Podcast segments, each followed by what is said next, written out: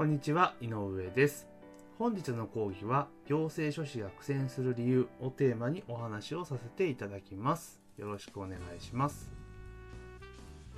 試験に合格することに集中した結果、これですね、多くの受験生の方々、行政書士の受験生の方々っていうのは、まあ当たり前なんですけれども、試験に合格して、まあ、資格を取得することに集中してると思うんですね。受験期間中って。まあ、それはそうですよね。なんかやりたいことがあって、例えば行政書士試験を目指していたとしても、試験と突破して合格しないことには正直お話にならないわけですよね。だから、試験に合格することに集中するのは、これ当たり前のことだと思うんですよ。それに向けて勉強するのは当たり前のことだと思うんですね。だから、まあ、当然っちゃ当然なんですけれども、まあ、資格を取った後、登録した後ですね、お客さんをどうやって見つけるかなんて、まあ、みじも考えてないですよね。もうこれ当たり前だと思うんですよ。だって試験受かんないと本当にお話にならないわけですから、その試験後のことはとりあえず受かってから考えればいいってなるのは、これは当たり前のことだと思うんですね。だからお客さんをどうやって見つけるかなんて考えてないのが普通だと思うんですよ。であとさらにちょっと考えてみると、むしろですね、開業すればお客さんは自然とやってくるって思っている節があるんじゃないかなっていう人も実は多かったりするんですよね。よし、資格を取るぞと。取ったらもう仕事ができるし、お客さんも来るだろうって思っている方も実は多かったりするのかなと思います。でも実際ですね、試験に合格して、まあ、夢と希望にですね、道を上げて、よし、受かったぞと。行政書士やるぞと。っていうふうに考えて、思って、事務所を開業した。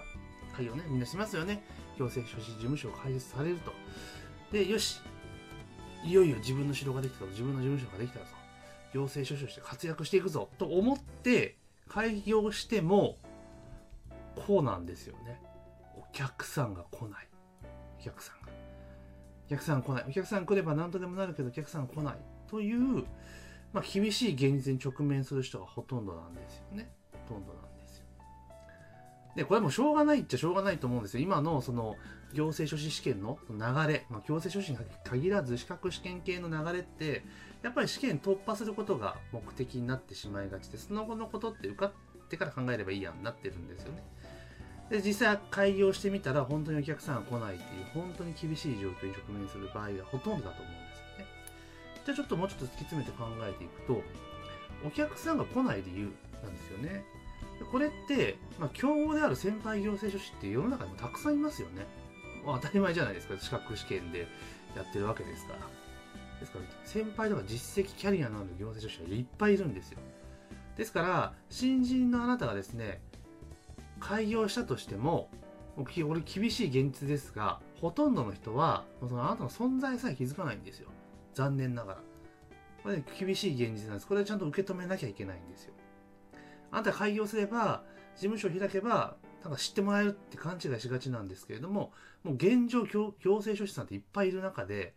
で、新人、どこの人かわからない新人さんが事務所を開けたところで、まあ、ほとんどの人は気づかない。これ現実なんですよね。ちょっと厳しい話なんですけど。なんですよ。しかも、競合がしのぎを削ってるわけですよね。まあ、先輩行政書士さん同士も、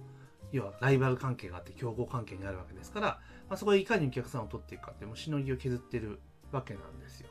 で、そんな状況の中で、まあ、何のアクションも起こせない新人のところにお客さん来るわけないんですよね。お客さん来るわけない。だって、先輩行政書士のが絶対有利じゃないですか。実績もあるし、お客さんも持ってるし、みたいな。で、お客さんがお客さんを紹介してくれれば、ねえって話ですよね。だから、実は新人の方がいきなりその開業してマーケットに入っていったところで、今までの手法で行くならば、お客さん来るわけないんですよね。よし、分かった。じゃあ俺はちょっと違うぞと。ね、お客さん呼ぶぞと。いろいろやるぞ。と思っても、実際のところどうやって呼べばよいのか分かんない。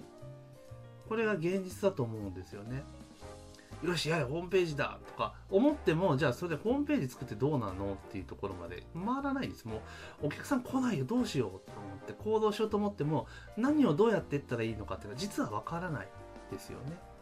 わからない。じゃあなんでわかんないかってもう簡単ですよ。集客の方法を教わってないんですよね。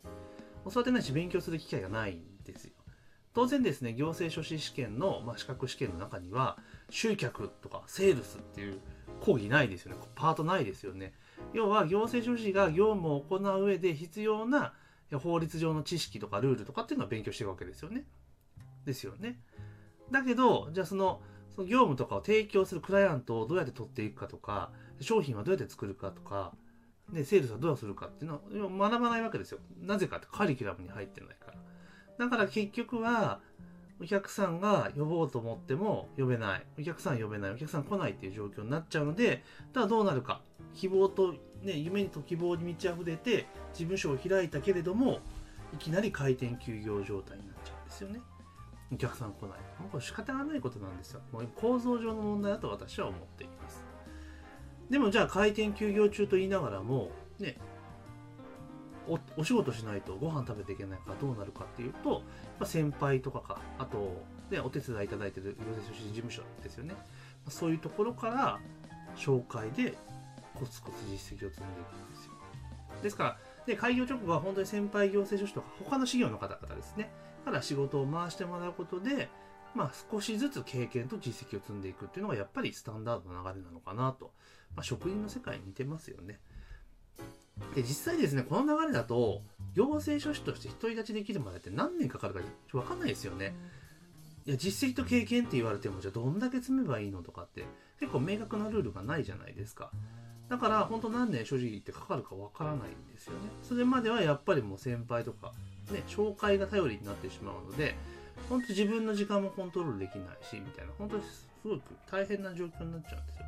で、これさっきも言いましたけど、どういう状況かっていうと、もう寿司職人の修行と一緒ですよね。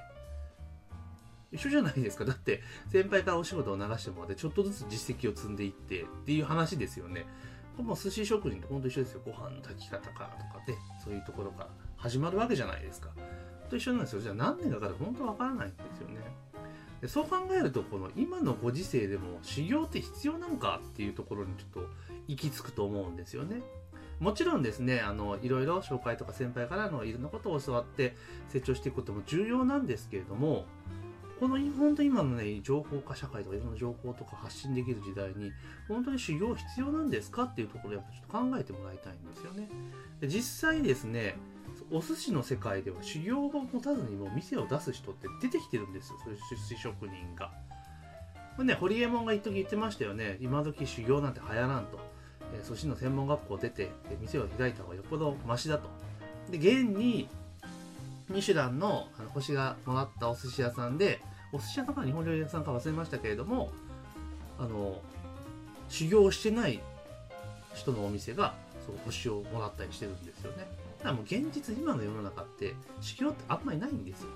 で、これひょっとすると、先輩方の既得権を守るためのね、っていうことも考えられますよねっていう話なんですね。だから、もう今の世の中修行っていうのは、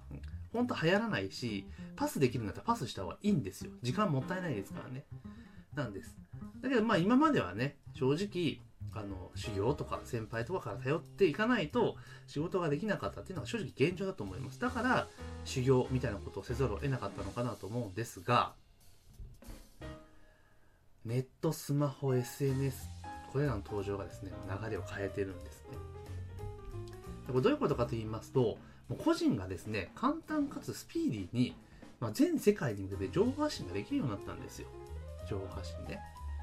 だからですね、新人行政書士であっても、多額の広告コストとかね、そういう訴求コストですよね。そういうことをかけることなく、自分の仕事や活動をですね、世の中に向けて発信することができるようになったんですよ。ね。で今まではこういうものがなかったのでじゃあその広告打とうとか思っても広告費用かかるじゃないですか。めちゃめちゃかかるし、うん、ましてテレビ CM なんか絶対打てないじゃないですか個人が。ね。でじゃあチラシ入れずにしてもみたいな感じで。本当費用がいっぱいかかることなのになかなかできなかったんですよ。だから新人は先輩とかから地道に紹介をいただいて実績積むっていう流れしかなかったんですよ。だからもう必然的に修行みたいな流れになっちゃってたんですよ。ですが、このネット、スマホ、SNS っていうものの登場によって、従来の、修行プロセスですよね。これを踏んで遠回りすることなく、実はお客さんを見つけることは十分に可能なんですよ。あなた自身を、最初の話しましたよね。えー、開業しても、あなたの存在なんか誰も知らないんですよって。で、それ何もしなかったら知られるわけないんですよ。でもこれらのネットとか、スマホ、SNS っていうものが登場によってあなた自身がしっかりと情報発信していくことによってお客さんにあなたが見つけてもらうことができるようにもなりますしあなたがお客さんを見つけることも十分可能な環境になったんですよね。なったんですよ。だから今までのような修行みたいなことって実はしなくても良くなってるんですよ。ただ気をつけなければいけないのがじゃあ何もしなくていけるのかってそんなことは当然ないです。やっぱり正しいマーケティングを学んで実践するってことが重要になるわけなんですよね。で本来ですねその行政書士の資格取得をするにあたってこのマーケティングっていう部分をしっかり学ぶ機会必要だと思うんですよ言うならばその資格試験の中に入れろよと私は思うわけなんですよねでだって資格やれ、ね、法律のこといっぱい覚えたって、その商品の売り方とかお客さんの見つけ方を知らなかったら、商売にならないわけじゃないですか。ね。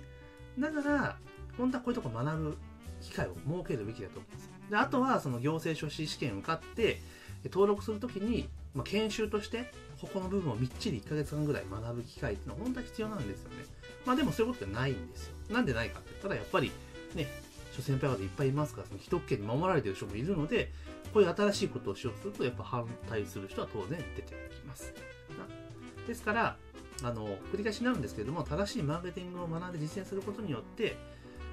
新人でもお客さんを全然見つけられるようになるんです。差別化できるようになるんですよ。ですからね、繰り返しになるんですが、マーケティングを学んで実践することで、新人でも開業直後にですね、苦戦することなくスムーズにスタートアップできるんですよ。これが今の時代なんですよ。ね、ネット、スマホ、SNS がね、入ってきて、大きな流れが変わったんですよ。にもかかわらず、過去来の従来の手法でやっていたら、それはなかなか進まないですよ。だけど、こういったものが出てきた以上は、これらをフル活用することによって、新人であっても、いきなりですね、苦戦することなく開業できる。こういう素晴らしい環境になったので、ぜひですね、今回の講座を通じて、このマーケティングってことを学んでですね、行政書士として先輩を出し抜くぐらいのスキルを身につけていただければと思いますし、実際身につけられるようになりますので、ぜひですね、しっかりと学んでいただきたいというふうに思っております。というわけで、え初回の講義、本日は新人強制書士が苦戦する理由ということをテーマにお話をさせていただきました。ご清聴ありがとうございました。